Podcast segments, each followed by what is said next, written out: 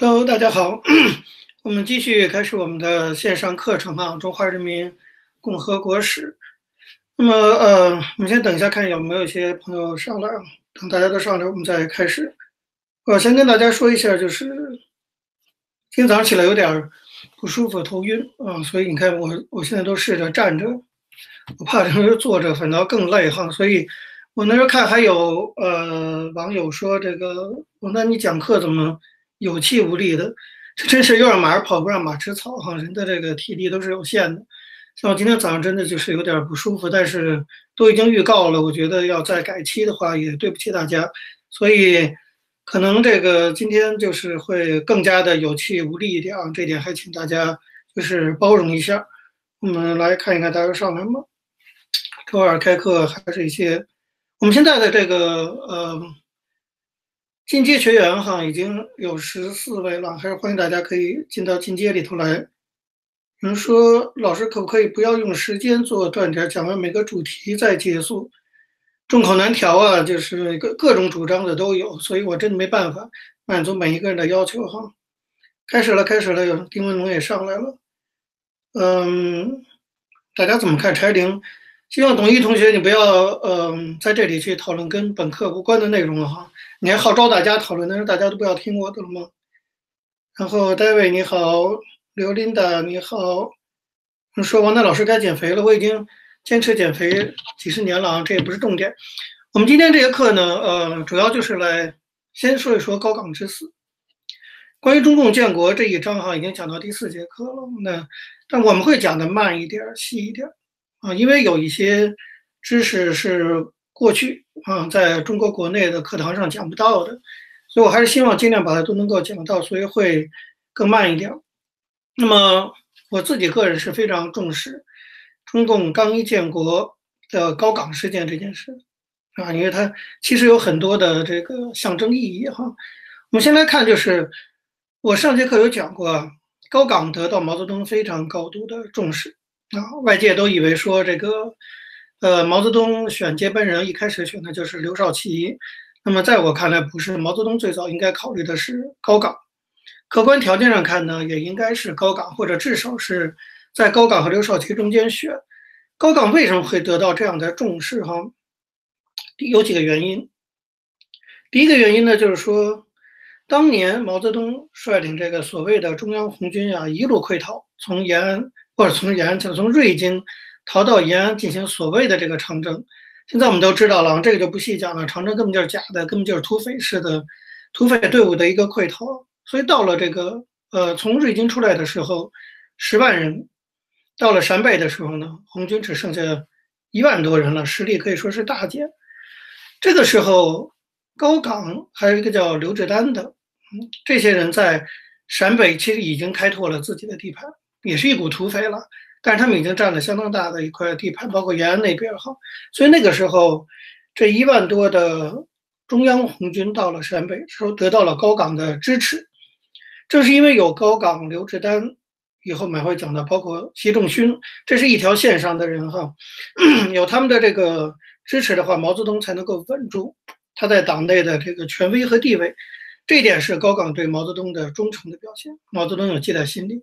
所以高岗受受到毛泽东这么大的重视，第一个原因就是高岗确实立了大功，而且对毛应该算是忠诚的支持毛。第二个原因呢，就是我们知道后来高岗被调到了东北去开拓根据地，那么在那里呢，当然东北挨着这个苏联，那跟苏联的关系也非常密切。那么中共在刚刚建国的时候，百废待兴，迫切的。需要苏联的支持，那么高岗跟苏联搞好关系，或者说这种密切关系，对中国来说也是非常重要的。这是高岗的地位啊决定的，他能够被看作是接班人。那么，另外高岗这个人呢，其实据后来的一些他周围的秘书啊等等啊看了一些回忆录，确实是比较有才的啊，要文有文，要武有武。能力也是非常的强大，要不然也不会哈，从这个陕北又调到东北啊等等，最后变成东北王。由于以上这几个原因啊，所以毛泽东其实是准备，我认为啊是准备让高岗接班的。但为什么后来又出了高岗事件啊？结果高岗这么一个开国的元勋自杀身亡。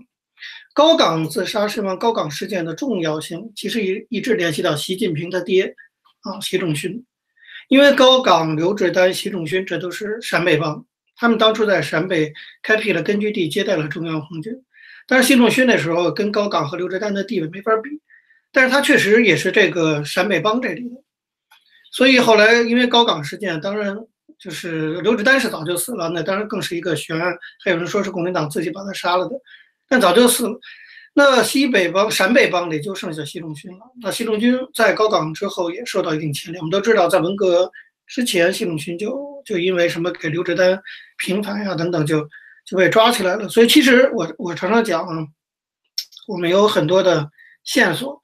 那我们这个课基本上就是要把这些线索给大家梳理一下。那么为什么毛泽东放弃高岗？这里呢也有几个原因。第一个原因呢，因为高岗太骄傲了。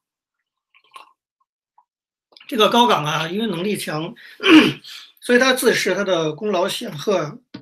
那么他最不服的一个人，他的主要竞争对手当然不能是毛泽东啊，是谁呢？大家可以猜得到，就是刘少奇。以高岗的能力，他完全不把刘少奇放在眼里啊。那么说到这里呢，就必须讲到，就是在中共打江山的这个过程中啊，形成了两大非常大的派系。这两大派系的对立哈，一直带进一九四九年建政以后的中华人民共和国的历史。哪两大派系呢？一派呢，我们叫做白区党，那就刘少奇为代表。所以白区大家知道是国民党统治地区。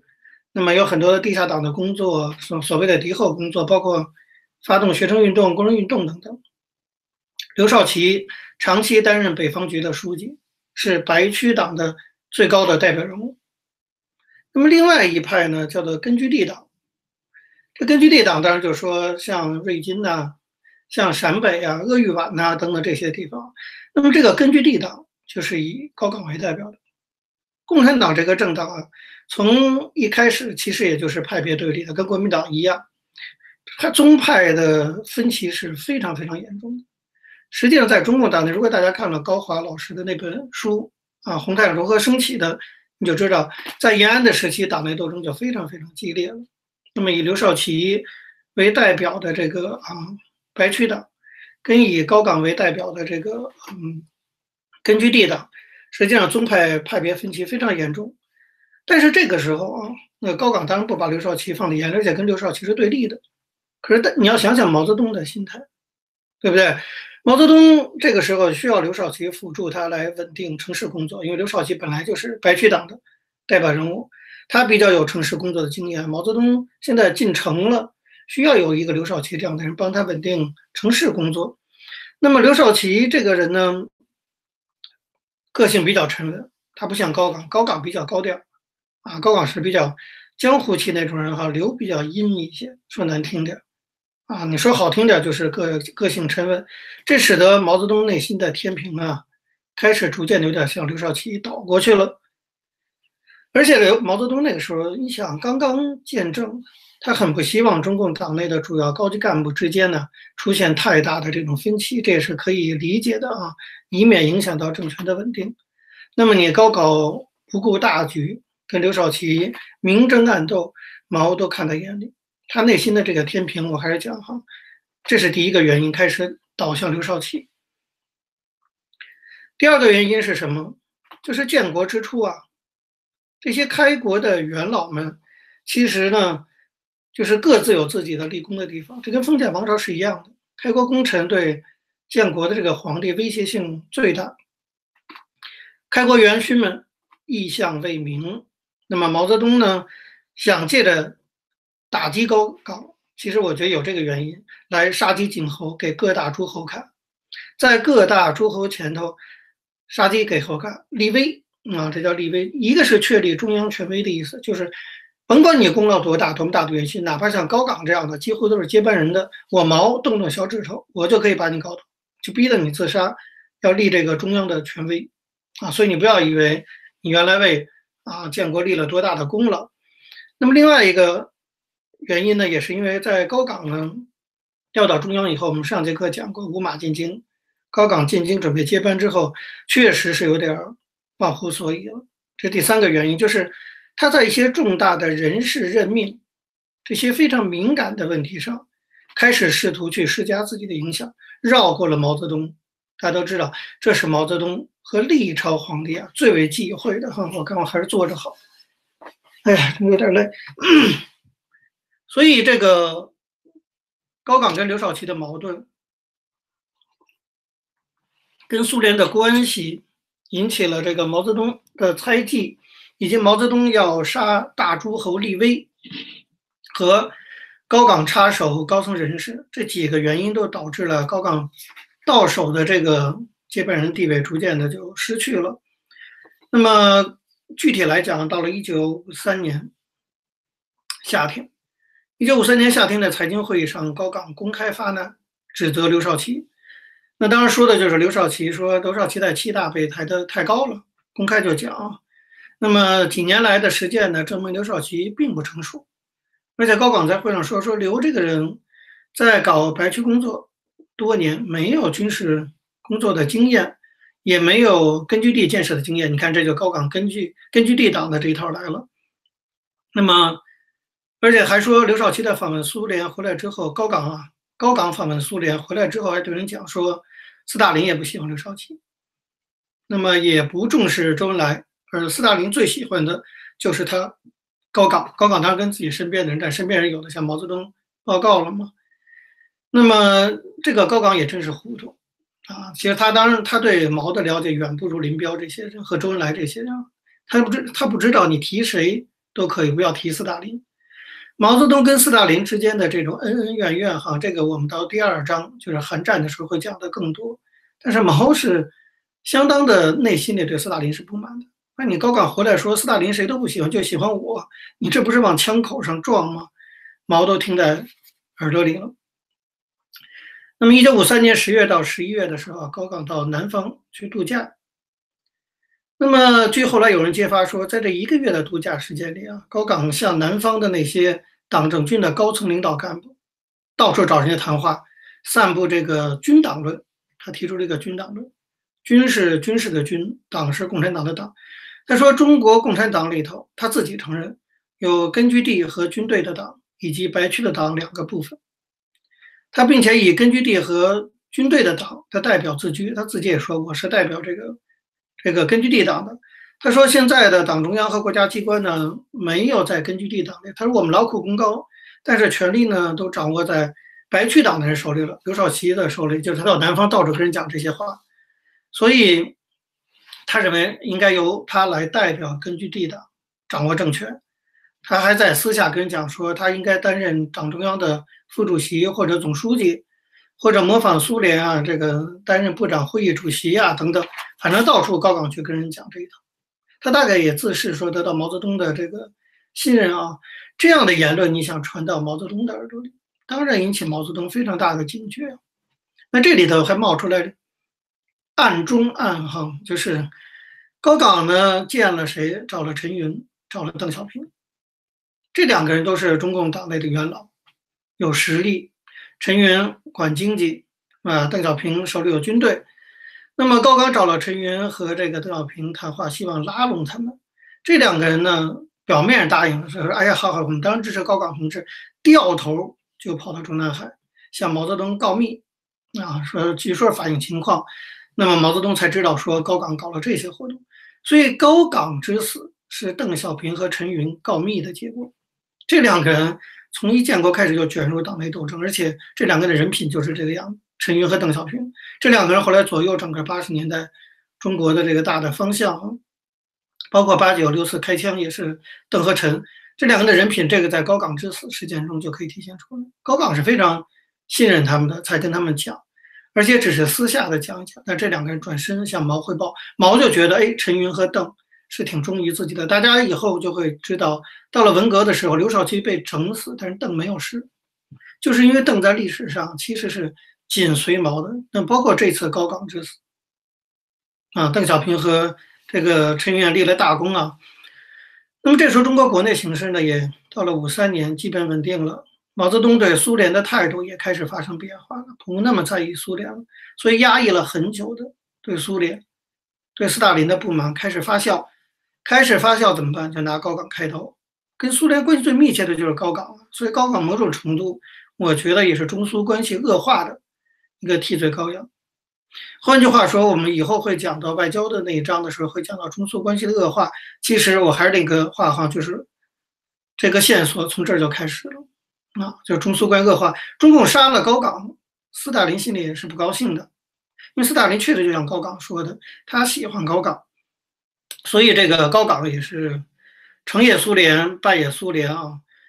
那么，由于这个陈云和邓小平的告密，毛已经决定要把高岗拉下来。一九五四年的事情，五四年二月，中共召开这个七届四中全会，在会上呢，就通过了关于增强党的团结的决议。那就意思说，高岗搞分裂，分裂党；高岗不团结，高岗批评刘少奇等等。那么这个会是谁主持呢？你你看谁主持，你就知道高岗要完蛋了。刘少奇主持，高岗的死对头，那当然毛泽东授意的。刘少奇在主持了会议之后呢，等于向外界和高岗宣布，刘少奇已经正式被确定为毛的接班人。你想，毛让刘少奇主持会议批斗高岗，等于向党内宣布高岗出局，刘少奇上位。在这个会上，高岗和他的合作的伙伴，就是上海的华东的这个饶漱石，都受到了严厉的批评。事后，高岗两次自杀，第一次是拔警员的枪，啊，想开枪自杀，没没死成。后来，在一九五四年八月十七号，再次服安眠药自杀身亡。我这里要强调啊，这是官方的说法，到底高岗是怎么死的？以我们对中共官方党史的这种信任度而言的话，我觉得足以打一个问号啊！高岗这么高级的领导人，在严密的看守下，就像前几去年这个解放军上将张扬呢自杀一样，这么严密的看守，你居然这可以让高岗第一次都没死成，第二次就死成了？我认为啊，从治史啊，就是研究历史的角度讲，其实还蛮可疑的。但是目前当然我们也没有看到具体证据啊。但是大家知道，一九五四年。八月十七号，高岗自杀身亡。毛把自己的第一个安排好的接班人干掉了。我们未来会在整个中华人民共和国历史上看到，毛一个一个一个一个，只要是被他立为皇储接班人的，最后都死在他手里。啊，那当然华国锋是个例外的，是因为毛自己死了。毛要不死，我看华国锋也危险。这个也是毛肯定是有问题，对不对？哪有一个人说自己弄一个接班人倒一个，弄个接班人倒一个？后来稍微扯远一点。就是邓小平虽然很不满江泽民，也不把江泽民拉下来，就是怕也被说成是毛。就是他立了胡耀邦，胡耀邦乱；他立了赵子阳，赵子阳完蛋。他要再把江泽民拉下来，跟毛有什么区别？毛就是这样哈。那么高岗死了以后呢？邓小平还代表中央委员会宣布，高岗、饶漱石是个反党联盟。你看这高岗都是接班人哈，怎么的？反党联盟当时我们大家都知道是惯用的用语啊。那么。随后召开的这个政治局扩大会议比较有意思，宣布了高岗是反党联盟之后，又召开了政治局扩大会议。这个会议马上宣布，鉴于高岗事件，撤销大区这一级的党政机关。那么原来有的各大区啊，那些行政委员会从各中央局分局一概都撤销啊，所以你就看到说，毛其实我们这从。高岗事件总结啊，毛整掉高岗其实是用意非常深远的。毛真的是党内斗争啊、权斗的一个高手，他一步一步棋啊都有更长远的打算。他斗到了高岗，其实很大的程度上，我认为啊，是为了削藩啊。所以借高岗这个事件，你看他宣布撤销大区一级，撤销原来的各中央局和分局，这可以说是中共建政以后哈刚刚建政。才五四年到，这才五年不到的时间，第一次非常严重的党内权力斗争，地位高到高岗和饶漱石这样都被迫自杀，饶漱石关到青城监狱，最后死在监狱里。啊，这是见中讲到中共建政绕不过的一件事情，而且非常的有象征性的一件事情啊，就是这个党从一开始啊就充满了这种权力斗争，尤其是毛这个人，这是我们要讲的这个。高岗之死，看一看有没有什么问题哈。有人说老毛做事无底线，连自己人都可以痛下杀手，那专门对自己人痛下杀手。卖国土、勾结日本、坏事做尽啊！蒋是一个君子，杀人太少，这台湾人听了不太同意哈。还有人说，说明利益接班人是被境外势力逼的，有苏联，有美国，这当然也有一定的可思考空间哈。有没有有人问说，毛有没有想过立自己的子女？这个不太知道啊，因为那个毛岸英死的太早了。我们下节课就会讲，韩战的时候毛岸英就死了。如果毛岸英活着啊，那是不是？我觉得可能性是很大的，因为毛在晚年把他的侄子毛远新就拉进了中共权力最高层，这是有可能的。比如说毛和习都有当皇帝的心，所以要接连干掉接班人。对，这不消说哈，大家现在都在看这个《延禧攻略》，你可以看看哈。过去封建王朝就是这样的。辛伟丽说他呵呵了，咱也不知道他又怎么了。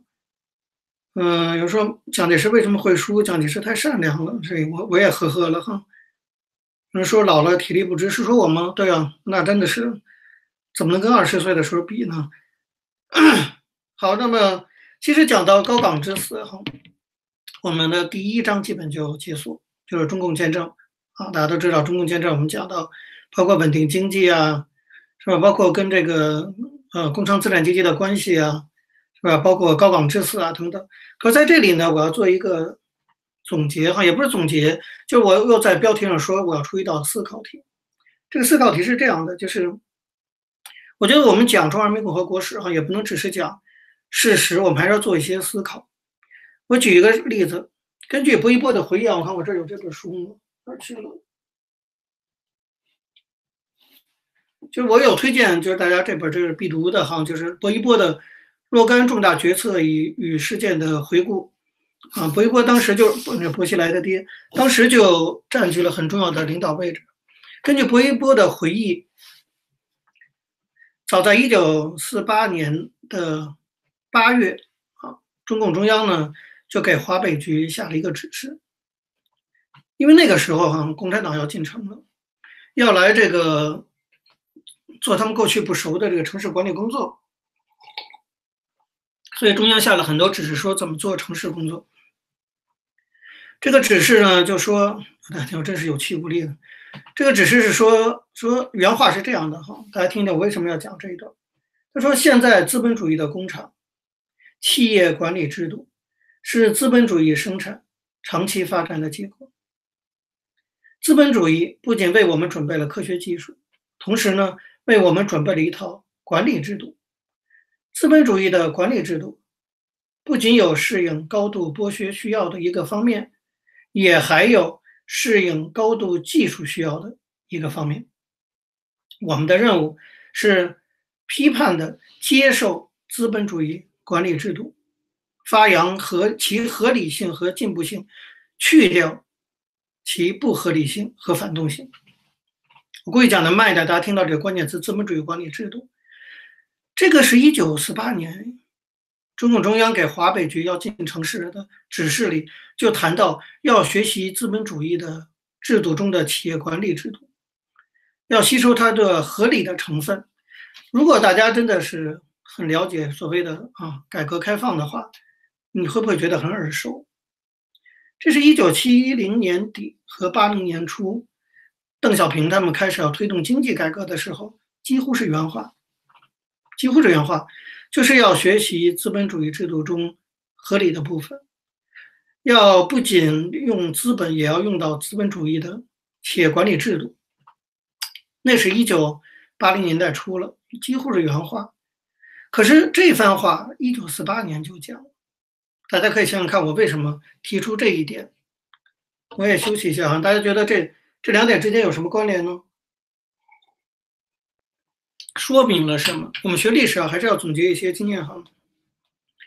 中共在一九四八年就提出要学习资本主义的企业管理制度，一九八零年后来也提出来了，这说明什么问题？有人有人可以回答一下吗？我们大家也讨论讨论。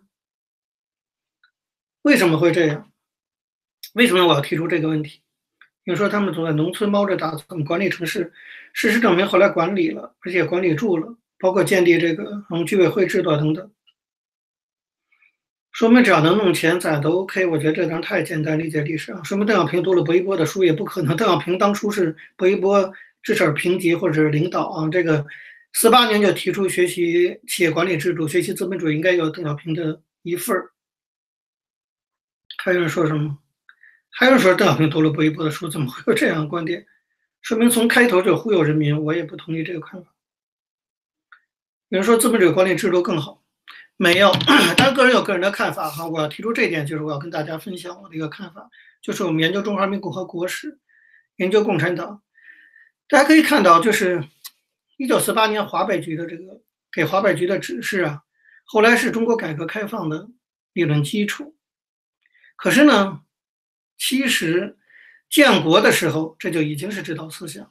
它说明了几点：第一，这说明中共意识形态的转变不是线性的，啊，它不是一条线那样发展的，它不是逐渐逐渐的进步调整。说原来说我们不学资本主义，然后慢慢的开始学资本主义，不是四八年就主张学资本主义，它中间经历一个大倒退，到了改革开放才又绕回来，所以它不是线性的，啊，大家知道中国的中共的政策发展不是线性的，不是逐步逐步的调整的。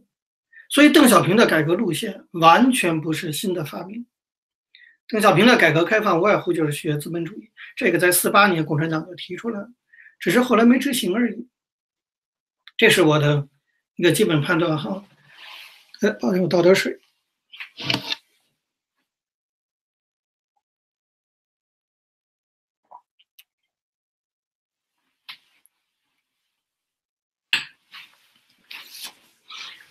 啊，大家可以想想看，我这个判断对不对？哈，就是我，我基本上觉得，共产党的这个政策，哈，它其实中间大转弯的，它早就开始了。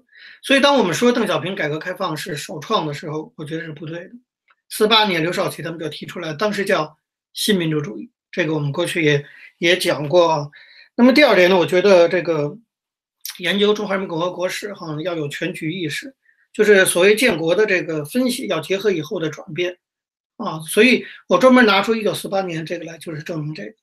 就是你会看到一九四八年跟一九八零年年代，其实提出政策是一样的。换句话说，中间完全是因为毛或者中共这个政党决定改变原有的那个路线，大幅度的倒退。中共这个党在一建国开始就逐渐的在倒退，那么倒退了，发现不行，快死掉了。才有了这个改革开放。我只是拿出这个史实，这个在薄一波这本回忆录，你要去看它第九到第十页里就讲到这个啊。我觉得这一点还挺值得大家去思考的啊，就是新民主主义。新民主主义提出的时候，它的几个主要内涵是什么？一个就是人民的言论、出版、集会、结社、信仰的自由是最重要的自由，这个是新民主主义新民主主义当初提出的内涵。第二个就是毛泽东那本《论联合政府》，所以联合政府也是新民主主义的内涵。还有一个就是自由选举，那么还有一个就是新民主主义里没有“人民民主专政”这个词。另外，新民主主义呢也保护私有财产，啊，主张保护私有财产。这个是一九四九年中共建国本来对外说他们要搞的一套治国思路，新民主主义，刘少奇为代表。包括当时党内的元老，像董必武，还主张说党政分开。就什么叫新民主主义？我也不觉得它就是真正的民主主义，我更觉得它也不是什么宪政民主。共产党一开始也就没打算搞宪政民主，它最多搞新民主主义。那新民主主义跟宪政民主有什么区别呢？那一个我觉得最大的区别就是新民主主义是要求一党专制领导，所谓工人阶级领导，而宪政民主我们知道是多党制。这是非常大的一个区别。新民主主义的意思是说，我们可以搞一些民主的东西、民主制的东西，但是这一套民主制度要由中国共产党一党专制来领导。其实这个本身我们都知道是自相矛盾的。那么我们也后来也知道，就是在习近平刚上任的时候，十八大的时候，就有些人像张木生啊，党内的一些，包括刘少奇的儿子刘源又重提新民主主义，因为这套东西是刘少奇一开始提出来的，是这样。但是后来毛泽东把它给完全终止了。那个终止的点就是一九五三到。五四年，那么因为这个时间点是在韩战之后，所以我们放到第三章再去讲。我只是先把这个问题点出来。那么最后呢，就是看看来我们也没时间进入到韩战了。最后我给大家提一个思考题，我们基本上每讲完一章，我会给大家提出一个。我刚才讲的是一个，就我自己已经有有答案的哈。但是有些问题不一定我自己有答案，但是我会提出来，请大家思考。然后我们下周二的时候，我想听听，就是大家如果连续听我这门课的话，我想听听你们的回答，就是中共为何从民主走向专制？当然有人说你这胡扯，中共从来就没有民主过。我觉得也不一定，或者中共至少曾经假装民主，为什么不继续假装下去了？这个问题也可以说成这样。但这一九四五年九月七号的时候，一九四五年呢，离中共建政还早。毛泽东在接受这个路透社的记者。丹贝尔的采访时候，他就说：“他说，自由民主的中国将是这样一个国家，就是它的各级政府直至中央政府都由普遍、平等、无记名的选举产生的啊，并且向选举他的人民负责。他将实现孙中山的三民主义、林肯的民有、民治、民享的原则和罗斯福的四大自由。他将保证国家的独立、团结、统一和民主。”这毛泽东的。原话啊，所以你看到新民主主义的理论来源是什么？是三民主义加林肯的三民主义啊，民有、民治、民享，再加罗斯福的四大自由。四五年毛是这么讲的，中共也是这么宣布的。到了四九年通过共同纲领见证了以后，共同纲领第十二条还是规定各级人民代表大会普选方法产生。现在共产党说中国人口太多了，没法搞普选，条件不够。很多五毛也这么说，有些糊涂的中国人也这么说。其实早在一九四九年，那难道那时候条件更好吗？那时候条件其实更糟。但那个时候的共同纲领就规定，各级人民代表大会用普选方法产生，而且还规定说，在普选的全国人大召开之前，由中国人民政治协商会议的全体会议执行全国人民代表大会的权利。换句话说，承诺了要直选政府。但这个承诺从一九四九年到现在啊，多少年了？一九四九年到现在，二零一八年了，啊，快七十年了，这个承诺完全没有兑现。为什么？为？但我我现在给大家留的这个题就是为什么？啊，你即使说他原来是假装的，为什么不继续装下去了？如果你说啊，当时这个条件具备啊，可以搞这种普选，为什么现在？条件应该更好了啊，人民教育程度更高了。现在反倒说中国不具备普选条件。如果你说当时中共这样的承诺就是忽悠，就是策略，那这就是个欺骗。他为什么不继续欺骗下去？那么也许历史更为复杂啊。我说的也许啊，也许当初也不是有意的欺骗啊。那么可能是出于各种策略的考量，真的打算这样做。那么我的问题就来了，到底是什么东西改变了毛泽东和共产党的心意？到底什么因素啊，使得毛泽东他们从这种对外宣称的要搞联合政府、要搞普选，最后改为一九五四年的彻底的专制？到底是哪些因素？中国发生了什么样的事情？好，你即使说毛泽东他们是欺骗，欺骗也是为了他们的统治，对不对？也是策略性的。那后来他剥下了这个面具，重新恢复到专制，他不再继续欺骗了。到底是什么原因导致的？那一定是社会的情况发生了一些变化，哪些变化导致了，或者说是不是这个党本质上有什么问题，导致了这个党的变化？这就是我提出的问题，就是中共为什么从民主走向专制？我觉得大家不要去做简单的思考，就说哎呀，就因为共产党那时候骗人嘛，所以后来不骗了。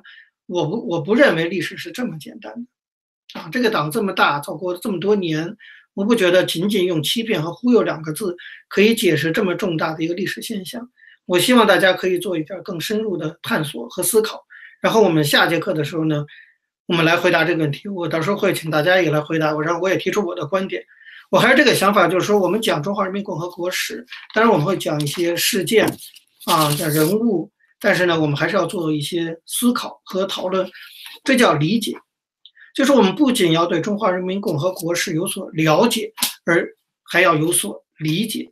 我过去在台湾教书的时候也是这样要求学生的。那么线这个线上课程也是一个课程，我也会这样要求大家。所以请大家思考这个问题。我们下周这个时间再见。抱歉啊，今天我因为身体不舒服，所以这个有气无力的哈，请大家多原谅。然后就是还是如果你觉得喜欢这个课程的话，那么欢迎你这个支持赞助我们这个王丹学堂的中华人民共和国史。那么我们下周再见，拜拜。